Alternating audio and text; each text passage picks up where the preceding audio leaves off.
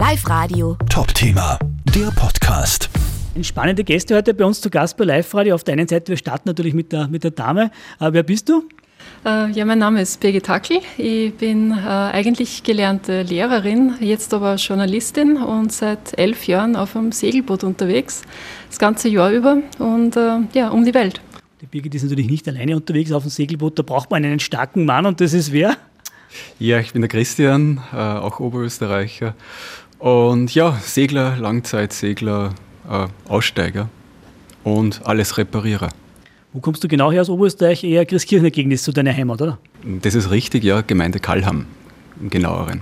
Okay. Birgit, wie hat's, ihr habt quasi elf Jahre auf einem Segelboot verbracht, so kann man es fast sagen. Ich meine, das hört sich mal so an. Äh, und man sagt, wie kommt man auf die Idee? Die Frage ist euch wahrscheinlich noch nie gestellt worden, aber wie hat sich das ergeben, dass euch quasi oder dass sich euer Leben auf, plötzlich auf ein Segelboot verlagert hat? Äh, wir sind immer schon sehr gern gereist, aber halt früher mit dem Rucksack und das war immer irrsinnig unbequem und dann ist man in diese Absteigen und dann hat man einen Durchfall und alles ist furchtbar. Und dann haben wir uns also einfach gedacht, ähm, damit man zu den ganz abgelegenen Orten kommt, ist das Beste ein Segelboot und dann haben wir ein Segelboot gekauft zum Reisen und dann haben wir das erste Mal ähm, erst gesegelt, also Learning by Doing. Ganze war vor elf Jahren. Wie kann man sich das vorstellen, der Prozess dann quasi daheim alles liegen und stehen lassen und dann aufs Boot zu gehen oder wie war das? Es war schon ein großer Schritt und auch, also es ist ein bisschen länger schon her. Das Boot haben wir 2008 gekauft. Die eigentliche Reise hat dann erst 2011 begonnen. Und, aber bei, es war 2008, dass wir uns eigentlich gemeinsam ist so diese Idee geboren worden. Und es hat dann, also da haben wir in England gewohnt zu dieser Zeit und es hat sich das Bücherregal immer mehr mit Seglerliteratur gefüllt oder auch mit Berichten von den Weltumseglern und die, die Pioniere, die das in den 50er Jahren schon gemacht haben. Und es hat uns einfach fasziniert. Und dann hat es nicht lang gedauert, haben wir schon ähm, zunächst noch unabhängig voneinander im Internet nach äh, Gebrauchtbooten zum Suchen begonnen. Und irgendwann haben wir gesehen, ah, du schaust auch dort nach und äh, hast auch schon diese Favoriten äh, bei den Booten. Und dann haben wir gewusst, ja, das ist einfach eine Idee oder ein Traum, den wir beide träumen. Und dann ist es, ja, dann ist es, hat es nicht mehr lange gedauert. Dann haben wir bald Boot gekauft, aber dann noch drei Jahre gearbeitet, Geld verdient und dann 2011 ist es losgegangen. Kann man vorstellen, was sagen da Freunde, Verwandte, wenn man sagt, wir gehen jetzt, geben alles auf und gehen jetzt aufs Boot? Wie reagieren die? Ja, es war natürlich ein, ein, ziemlicher Schock für alle Beteiligten, aber ich glaube, es haben eh alle gewusst, dass wir nicht so ganz normal sind, wir zwar, und da passen wir recht gut zusammen.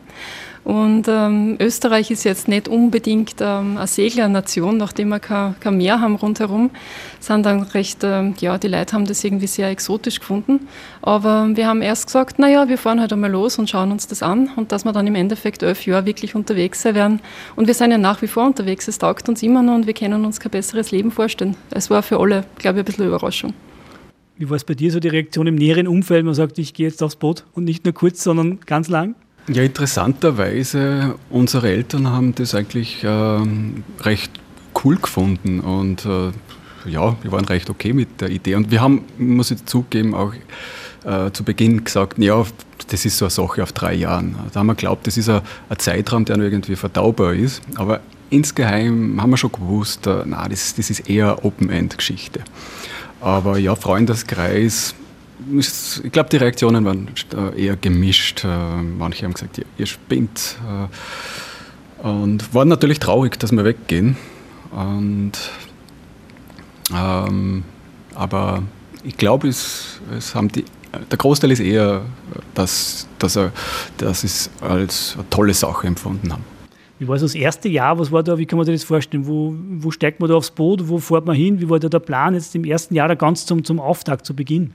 Am Anfang ist natürlich alles irrsinnig spannend und alles ist eine Herausforderung und man ist teilweise auch sehr überfordert von diesen ganzen neuen äh, Lebensumständen. Aber ja, wir haben es äh, mit viel Glück und äh, Geschick dann auch gemeistert, diese Herausforderungen und man, man wächst an diesen Herausforderungen und fühlt sich immer sicherer, immer besser. Aber am Anfang war sehr viel Bauchweh dabei, aber es ist alles gut gegangen, Gott sei Dank. Wie war das im ersten Jahr? Was war da das Ziel? Oder was hat es aufs Boot gegangen? Wo, hat es hingesegelt? Oder hat es einen Plan gegeben? Oder hat es gar keinen Plan gegeben, wenn man jetzt spezifisch das erste Jahr nochmal herausnimmt? Oder so wirklich die, den Anfang? Äh, doch, ja. Also unser Ziel war eigentlich der Südpazifik. So, das war die wir haben nie eigentlich gesagt, dass wir eine Weltumsegelung machen wollen, sondern wir wollen in den Südpazifik. Und auch unser Motto war eher ja, Richtung Horizont. Und ich glaube, das kann nie falsch sein. Ähm, der, der, erste Plan, was, das ist noch einer, der am Wohnzimmer auf der Couch geschmiedet worden ist. Und der war natürlich sehr optimistisch in puncto, wie viele äh, wie viel Strecke man schafft in einem Jahr. Und äh, laut dem Plan wären wir, glaube ich, in einem Jahr schon in den Südpazifik gelangt. Ähm, es hat dann, glaube ich, ein bisschen über zwei Jahre gedauert, was im Nachhinein betrachtet immer noch sehr schnell war. Und wir haben einiges auf der Strecke liegen lassen. Wo, wo ihr gestartet? Wie kann man sich also komplett allein, wo, wo fängt man an, wo steigt man aufs Boot und wo, wo geht es dann hin? Wo, wo war der Ausgangspunkt? Wo so? Unser Boot war ja schon in Kroatien in einer Marina in Pula. Da haben wir es ja schon drei Jahre stehen gehabt und von dort sind wir aufgebrochen. Wir haben es noch äh, ja, die, die drei Jahre lang super ausgerüstet mit Solarpanelen etc. Und äh, dann ist es losgegangen. Ganz ein klassischer Kroatien-Trip, würde ich sagen. So Buchten, Hüpfen runter, immer halt nur, ja, der Wind ist nicht so viel im, im, im Sommer und ja, wir haben immer geschaut, wie weit hat uns der Wind gebraucht und dann haben wir gleich wieder in der nächsten Bucht geankert. Und dann ja Italien rundum, äh, Sizilien, Sardinien und Mittelmeer raus durch die Straße von Gibraltar, Kanaren, Kapverden und dann über den großen Teich. Das war eine aufregende Geschichte. Die Südkaribik und Panama-Kanal und dann ist die Südsee gekommen. Hat jetzt so schnell im Zeitraffer, wie lange warst du beim ersten Mal unterwegs? Ich meine, das war jetzt schnell erzählt, aber das sind ja Wochen, Monate, oder? Wie, wie, ja, wie lange warst du beim ersten Mal wirklich unterwegs und seid nicht sozusagen vom Boot runter so richtig? Also wir sind ähm, im Juni 2011 weggefahren und waren ab dann jeden Tag, den ganzen Tag, die ganze Nacht immer am Boot, weil bei längeren Turns, man segelt ja, das Boot segelt dahin und selber ähm, geht man halt Wache, aber das Boot fährt alleine auf ähm, ja, Autopilot, Windsteuerung und natürlich macht man zwischendurch die Stops, aber durchs Mittelmeer, ja, es war noch relativ ähm, eine Hüpferei und dann der, der erste große Abschnitt war dann der Atlantik wo man dann wirklich einmal 14 Tage halt nur draußen ist und es ist nur blau bzw. grau, wenn es halt schier ist. Und man sieht keinen Menschen und man merkt, man ist total auf sich selber gestört. Und das ist eigentlich eine sehr äh, interessante Erfahrung. Es ist im ersten Moment äh, vielleicht ein bisschen furchteinflößend und dann merkt man aber, okay, das, mache ich, das machen wir recht gut. Und dann ist es ein, ähm, ein ziemlicher Boost fürs Selbstbewusstsein, glaube ich. Wie, wie, schwierig ist es trotzdem, wenn man quasi ganz alleine ist oder nur zu zweit ist, ich unter Anführungszeichen, und das nicht nur tagelang, stundenlang, sondern vielleicht sogar wochenlang. Wie, ja, wie, was ist das Gute, was ist das Schlechte, sage ich jetzt einmal hart gesagt. Also, äh, wenn Sie jetzt die Frage in puncto Beziehung äh, ist, dann würde ich sagen, ja, man muss schon äh, sehr hohe Kompatibilität haben, sonst ist es nicht möglich. Und wir haben da recht ein großes Glück. Wir funktionieren sehr gut als Team und wir, es gibt eine Rollenverteilung am Boot. Und ja, Birgit ist zum Beispiel die Steuerfrau. Ich mache eher die Sachen, die ein bisschen Kraft brauchen, wie die Segel setzen etc. Und, aber wir üben auch die, die Jobs des anderen von Zeit zu Zeit, dass in einem Notfall alles funktionieren kann. Aber ja, man muss ein Team sein, man, muss, man darf sich nicht gleich mal auf die, auf die Nerven gehen.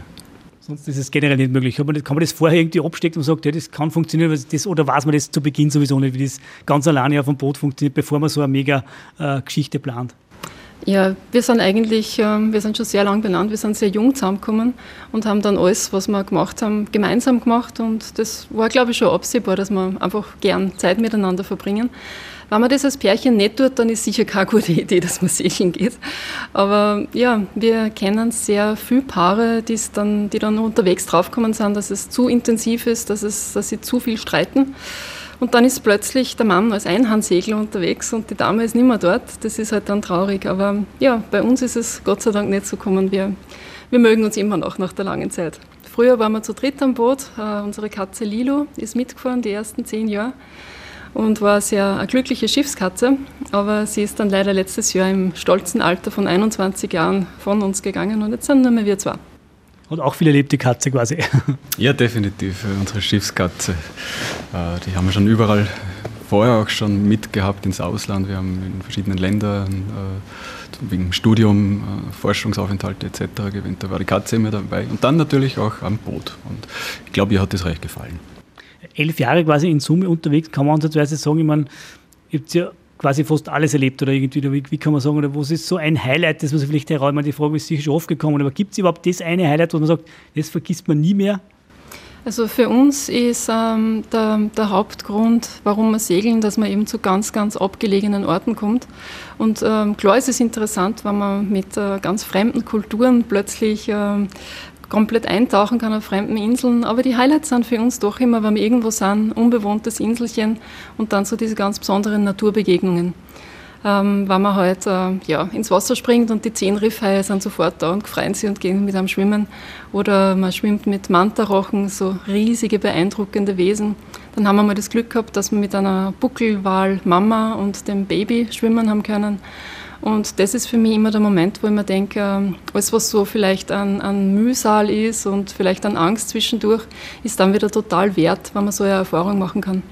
Stichwort Angst ist eh gefallen, ist vielleicht auch, was sich viele denken, sagen, hat man da nicht Angst oder gibt es da Momente, wo man sagt, du, das ist gefährlich, ich meine, ich denke, es ist nicht ein Räuber, aber trotzdem, man gibt ja gefährliche Tiere, es gibt überall Sachen, was passieren kann, man kann ins Boot, ein, man kann vom, äh, ins, Wasser oder keine Ahnung, oder weil man einfach irgendwie, da gibt es das Thema Angst, oder hat es Angstmomente auch einmal gegeben, wo man sagt, uh, das war knapp, da haben wir Glück gehabt? Ähm, ich, ja, freilich gibt es die, ähm, also rein äh, das Segeln alleine schon, äh, als wir noch Anfänger waren, da ist gibt, man braucht nur der Wind auffrischen und mehr und mehr auffrischen. Also da kommt dann schon die Angst auch. Und, aber mit der Zeit äh, legt sich das. Man weiß, was das Boot kann, man weiß, was man selber kann. Äh, und äh, ja, das ist dann nicht mehr wirklich besorgniserregend. Äh, bei manchen Naturbegegnungen, ja, ich, also der eine oder andere Hai hat mich auch schon aus dem Wasser gestoppt und ich bin zurück ins Dinge gehüpft, weil, weil es mir einfach geschreckt hat und ich die Angst gekriegt habe. Aber das steckt man dann weg und es geht weiter. Genau, also na, das gehört dazu und ist eigentlich lustig. okay, ich glaube, dann haben wir es wirklich geschafft, wenn es lustig ist. Und es ist ja so, dass das Leben an Land eigentlich viel gefährlicher ist als am Wasser, weil ich denke mal, mit dem Auto auf der Autobahn fahren ist jetzt wesentlich risikoreicher als mit dem Boot über den Atlantik segeln. Und jetzt hat ja trotzdem auch wieder einige Zeit, sage ich mal, an Land und jetzt habt ihr aber eine längere Phase, wo es quasi in Österreich oder in Oberösterreich wieder seid. Ist das jedes Jahr, dass man sagt, drei, vier, kurze Zeit seid ihr dann wieder doch nicht auf dem Boot oder ist das eine Ausnahme oder in diesen elf Jahren ist es pro Jahr, dass man sagt, ja, einmal sind wir dann doch wieder da oder ist es sehr, sehr selten? Wie kann man das ein bisschen aufsplitten in diesen elf Jahren? Äh, eher selten, also in der letzten Zeit ein bisschen mehr. Also unsere Eltern werden alt und äh, wir wollen doch auch ähm, noch wertvolle Zeit mit unseren Eltern verbringen. Das ist ein Grund, dass wir jetzt häufiger heimfliegen. Aber in den ersten Jahren, also ich glaube, nach erst vier Jahren am Boot bin ich zum ersten Mal heimgeflogen und jetzt erst das dritte Mal. Ist das erste Heimfliegen nach vier Jahren, wenn man die Leute, bekannten Freunde wieder sieht? Oder wie ist das? Mulmig ist das? Ja, wie, wie geht man dann zu Hause wieder rein oder trifft man die alten Freunde nach vier Jahren quasi? Ja, für uns ähm, am Boot ist irgendwie die Zeit ein bisschen stehen geblieben, weil immer wir zwar, wir sehen uns jeden Tag, da merkt man nicht, dass man öder wird. Die Katze hat auch immer gleich ausgeschaut. Und dann merkt man es erst, wenn man heimkommt und die Freunde haben ganz plötzlich ein Kind und das ist eigentlich auch schon gar nicht mehr so ganz klar. Dann merkt man, dass die Zeit vergangen ist. Und was für uns natürlich auch war, wir sind 2011 weg, da war es noch weit nicht so äh, verbreitet, dass jeder am Smartphone hängt und alles über Apps geht. Also da hat sich technisch irrsinnig viel getan, dass man dann fast ein bisschen einen Kulturschock kriegt, wenn man zurückkommt. Wie schwierig ist es dann wieder hineinzufinden in diese Schnelllebigkeit oder, oder ist man so schnell dann wieder auf dem Boot, dass man gar nicht hineinfinden kann? Äh, die drei, vier Wochen, die wir jetzt in Österreich sind, ich glaube, das reicht nicht, um wieder reinzukommen. Nein, oder Gott sei Dank. Gibt es irgendwas, was euch am Boot, oder, oder beschreiben wir mal kurz das Boot, wie groß ist das? Wie kann man sich das vorstellen? Ist da ein Bett drin oder ein bisschen, oder wie, wie groß von den Räumlichkeiten her? Also das Boot ist 12,5 Meter lang, ist ein ähm, äh, Monohull, ist ein Einrümpfer und wir haben ca. 25 Quadratmeter Lebensraum, alles zusammen. Das heißt, wir haben eigentlich alles, was man braucht. Wir haben ein schönes Schlafzimmer, wir haben ein kleines Wohnzimmer, wir haben eine kleine Küche, ein kleines Bad, ähm, eine kleine Terrasse, sage ich jetzt einmal, unser Cockpit. Aber wir haben alles, was man braucht. Und ähm, es ist halt ein bisschen ein, ein einfacheres Leben. Also ich habe jetzt keine Waschmaschine, keine Mikrowelle, keinen Kaffeeautomaten, keine, ähm, keinen Geschirrspüler, sondern man macht alles von Hand dauert ein bisschen länger, aber wir haben ja auch mehr Zeit als andere Leute. Und ähm, so dieses äh, ein bisschen einfachere, simplere Leben, das gefällt uns ehrlich gesagt auch recht gut. Wir sind schon daheim schon weggefahren, ähm, eben nur mit äh, alternativer Energie. Also wir haben äh, ziemlich viel Solarpaneele, wir haben einen Windgenerator und wir decken unseren ganz gesamten Energiebedarf nur aus alternativen Energiequellen. Und das ist schon ein gutes Gefühl, muss ich sagen, gerade in der heutigen Zeit. Jeder redet von Energiekrise und wir sind schon so weit, dass wir eigentlich, ja, bis auf die 300 Liter Diesel, die wir im Jahr zukaufen, äh, brauchen wir eigentlich nicht viel. Wir sind autark. Und deswegen können wir auch so lange an, an fremden Orten bleiben. Wir haben unseren Wassermacher, der läuft mit Solarstrom. Das heißt, wir machen Wasser aus der Sonne. Wir, machen, wir, wir backen Brot, wir machen Joghurt, wir brauen Bier. Also wir sind sehr, sehr, sehr lange gut einsatzfähig, ohne dass wir einkaufen gehen. Ich wollte gerade fragen, man stellen sich auch viele die Frage, was esst ihr dann? Gibt es jeden Tag Fisch? Aber was ich gerade höre, das ist quasi ja, lebt ja nicht recht viel anders wie wir, oder? Nein, Essenstechnisch, sage ich mal. Genau, nein, wir kochen ganz gern ganz groß auf und äh, es ist alles ein bisschen schwieriger auf so einem kleinen Kerosinofen, äh, den wir da haben, weil meist nur ein oder zwei na, eigentlich immer nur ein Brenner gleichzeitig funktionieren. Aber die Birgit hat das gut äh, gemeistert, äh, mit nur einer Flamme da auch äh, drei verschiedene Currys zu kochen. Ähm, äh, Fisch gibt es natürlich auch sehr oft und wenn wir wieder einen großen Fang machen, dann gibt es, äh, würde ich sagen, die darauffolgende Woche jeden Tag Fisch. Aber ja, man proviantisiert natürlich auch, wenn man dann wieder bei Inseln ist, wo man größer einkaufen kann und füllt das Boot ganz schön an. Das man geht dann natürlich schon natürlich ab und zu an Land und muss was Besorgungen machen, das ist klar, aber sonst lebt sie am Boot. Ähm, die wichtigste oder eine der wichtigen Fragen, die sich viele, die uns hören, stellen, wovon lebt ihr dann? Sage ich mal, jetzt habt ihr natürlich die Zelte abgebrochen. Die große Frage ist ja, wie, wie verdienen die Geld? Wie, wie, wie kommen die zu was? Könntest du das vielleicht, diese wichtige Frage, die wahrscheinlich immer als erstes kommt? Also wir haben natürlich viel gespart, bevor wir weggefahren sind. Äh, wir vermieten unsere Wohnung in Graz, das hilft da, jedes Monat ein bisschen dazu. Aber der Hauptpunkt ist sicher, dass wir schauen, dass wir nicht so viel Geld ausgeben, weil je weniger wir ausgeben, desto länger können wir reisen und das wollen wir nur lang machen. Und äh, Geld dazu verdienen durchs Schreiben. Also wir schreiben für sehr viele, teilweise, also großteils englischsprachige Magazine. Und ich habe mittlerweile auch drei Bücher geschrieben. Da gibt es unser, unser Reisebuch Richtung Horizont, das auch auf, äh, auf Amazon zu bestellen ist und im Buchhandel da in Linz. Und äh, für kleine Leser gibt es äh, Anker auf und los. Und dann haben wir noch eine Hommage an unsere Schiffskatze geschrieben. Die heißt ähm, auf Samtpfoten Richtung Horizont. Und so kommt immer ein bisschen Geld rein. Und ähm, ja, wir schmeißen halt wenig weg, sondern reparieren. Und wir brauchen ja immer nicht das, das Neueste und das Tollste, sondern solange es funktioniert, sind wir froh und da wollen wir ein bisschen aussteigen aus dieser Konsumgesellschaft. Und das geht sich noch, noch elf Jahre aus, oder gibt es einen Plan, wo man sagt, so lange geht es noch, oder es funktioniert noch immer gut und ihr habt es vor, natürlich in diesem Leben zu bleiben, oder? Das ist richtig. Ne? Solange es uns Spaß macht und solange wir es finanzieren können, wollen wir es machen. Und ja, hoffentlich werden es weitere elf. Jetzt kommen wir schon mal zum aktuellen Stand. Gibt es Pläne aktuell, sage ich mal, jetzt hat es nur einige Zeit oder gar nicht mehr so lange da sozusagen. Wo geht es dann von Kroatien wieder los wahrscheinlich oder, oder wo geht dann die Reise oder was ist so, wo geht es dann weiter oder wo geht es dann, ja, wo treibt es euch hin? Das Boot steht in Fiji momentan. Also wir haben leider einen sehr langen Flug daher nach Österreich braucht. Äh, also das hat unseren gesamten CO2-Abdruck jetzt wieder total zunichte gemacht. Also das ist schon was. Das tut uns ein bisschen weh, das lange Fliegen. Aber ja, von Fiji geht es dann, wissen wir noch nicht genau, entweder westlich oder nördlich. Also im Pazifik gibt es noch viele Inselgruppen, die wir erkunden wollen. Also da haben wir noch viele Jahre was zu tun. Das das Irre ist ja irgendwie, wenn man jetzt äh, einen Atlas in Österreich anschaut, dann ist da links und rechts so ein blaues Randviertel, das ist der Pazifik. Der wird nämlich immer abgeschnitten auf diesen, auf diesen normalen Atlanten. Und erst wenn man sich einen Globus nimmt und einmal die Welt, also den Globus auf die Pazifikseite dreht, dann sieht man, dass das, ähm, man sieht man eigentlich nur blau, so groß ist der Pazifik. Und da sind irrsinnig viele Inseln und Inselketten drinnen. Wir waren ganz lange in Französisch-Polynesien, das ist so groß wie Europa. Jetzt sind wir in Fiji, da wollen wir auch wieder ein bisschen bleiben. Äh, Vanuatu, Papua-Neuguinea, Solomonen. Da gibt es noch viel klingende Namen, die uns locken in der Südsee. Wie informiert man sich da immer, wenn man klassisch Urlaub bucht, dann schaut man, ah, da gibt es die und die Sehenswürdigkeit, tut man sich da immer ein bisschen vorab informieren und sagt, uh, da und da wollen wir hin oder da und da ist die Gegebenheit so oder da gibt es vielleicht solche äh, Völker, die dort leben, wohnen, keine Ahnung, ist das immer sehr wichtiger oder macht sie das immer? Ja, also wir bereiten uns sehr gut vor und ähm, sind dann auch äh, ja, immer auf der Suche nach so ganz ähm, abgelegene Orte, wo halt andere nicht hinkommen. Aber ähm, es war jetzt äh, zwei Jahre sehr schwierig, weil natürlich in, in Österreich haben alle gemerkt, okay, Covid reißt jeden die Pläne um und bei uns war es nicht anders. Also man hat im Pazifik überhaupt nirgends mehr hinfahren können. Es waren alle Staaten geschlossen und äh, einige sind auch nach wie vor geschlossen. Also in Europa kommt das Leben ja Gott sei Dank nach, schon langsam wieder äh, auf einen normalen Stand. Aber im Pazifik gibt es immer nur diese kleinen Inselstaaten, die einfach die Grenzen zugemacht haben und die Angst haben vor, vor dem Virus und die nach wie vor geschlossen sind. Und letztens, also letztlich äh, machen sie jetzt doch wieder auf und das bedeutet für uns, dass wir wieder mehr reisen können. Ist vorteilhaft für euch, und ihr habt noch immer dasselbe Boot. Also das elf Jahre alte Boot begleitet euch mit einigen mehr oder weniger Schrammen oder ist nicht mehr fast so gut wie, wie zu Beginn? Nein, nein, es, es, es, geht schon öfters an. Also wir haben manchmal zu, zu, zu seicht geankert, aber mei, da macht es wieder ein bisschen Boing und es ist ein starkes Aluminiumboot, das hält das aus. Es gehört dazu. Aber es ist ja schon eine alte Dame, sie ist aus dem Jahre 88 und also ja, die, die segelt noch lange.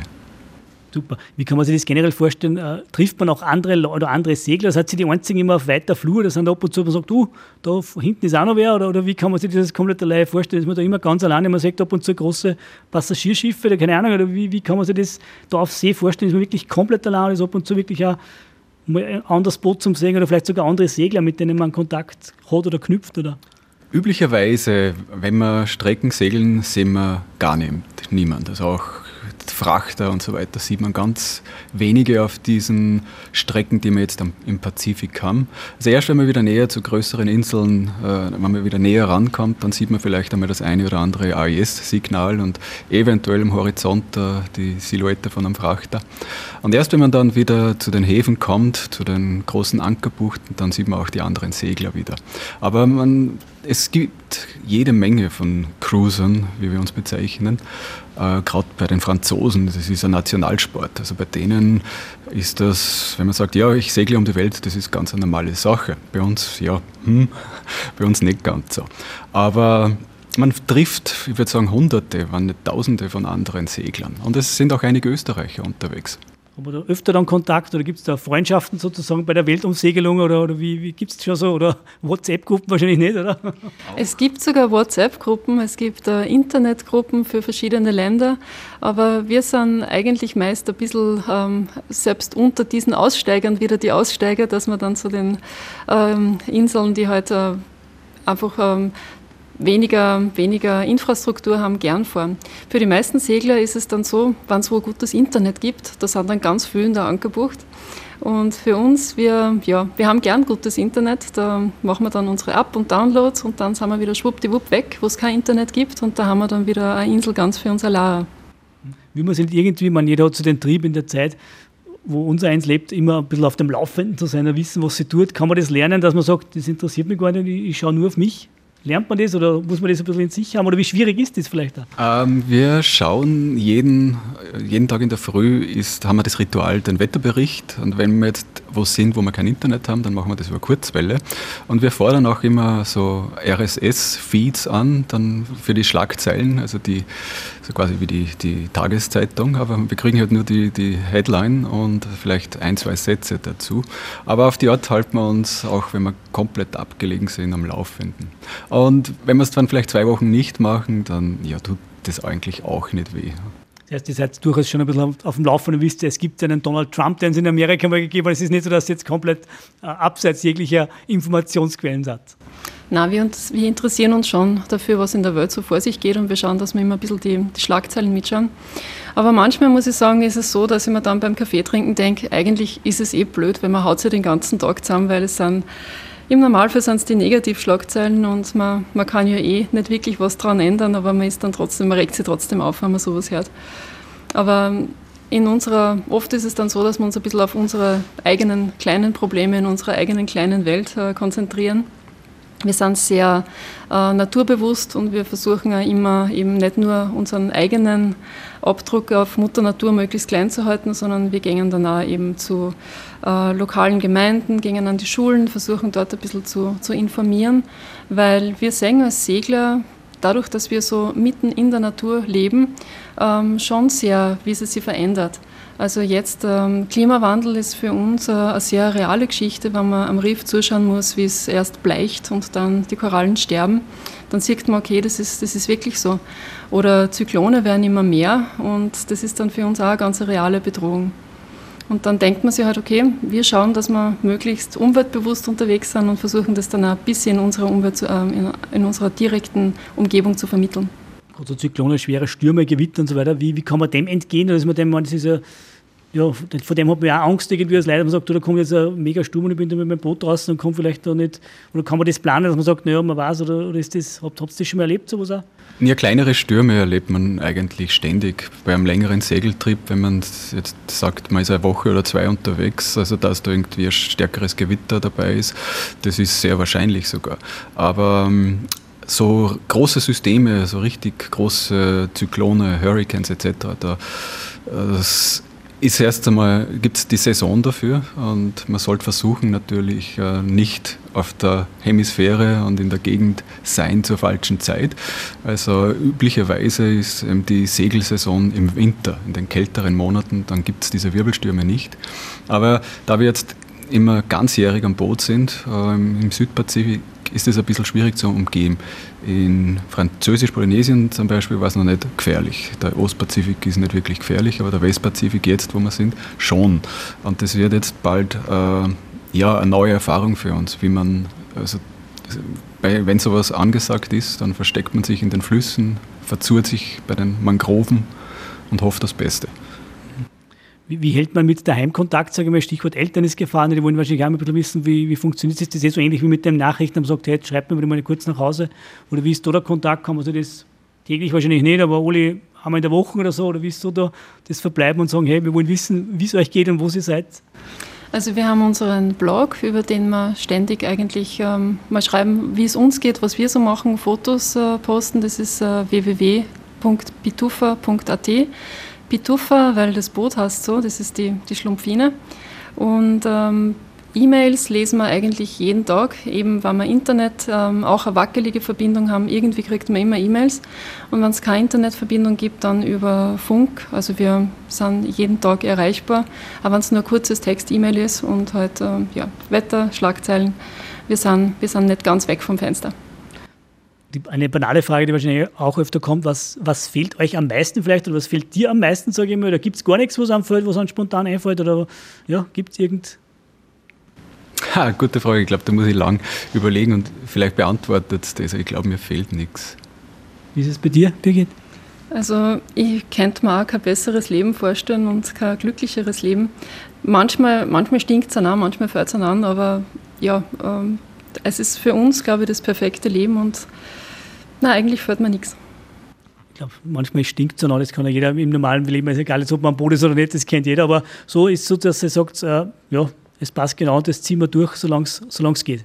Ja, das machen wir. Aber man, es ist kein Dauerurlaub, das muss man schon dazu sagen. Es gibt ständig was zum Reparieren, immer geht irgendwas kaputt und dann glaubt man, man hat jetzt in der To-Do-Liste sich wieder raufgearbeitet, dann brechen schon wieder zwei neue Sachen. Und so hat man immer was zu tun. Das kennt jeder in jedem Haushalt, egal wo man ist, in, in der ganzen Welt.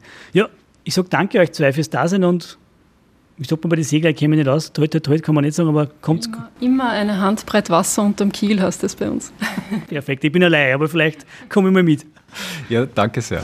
Live Radio. Top-Thema, der Podcast.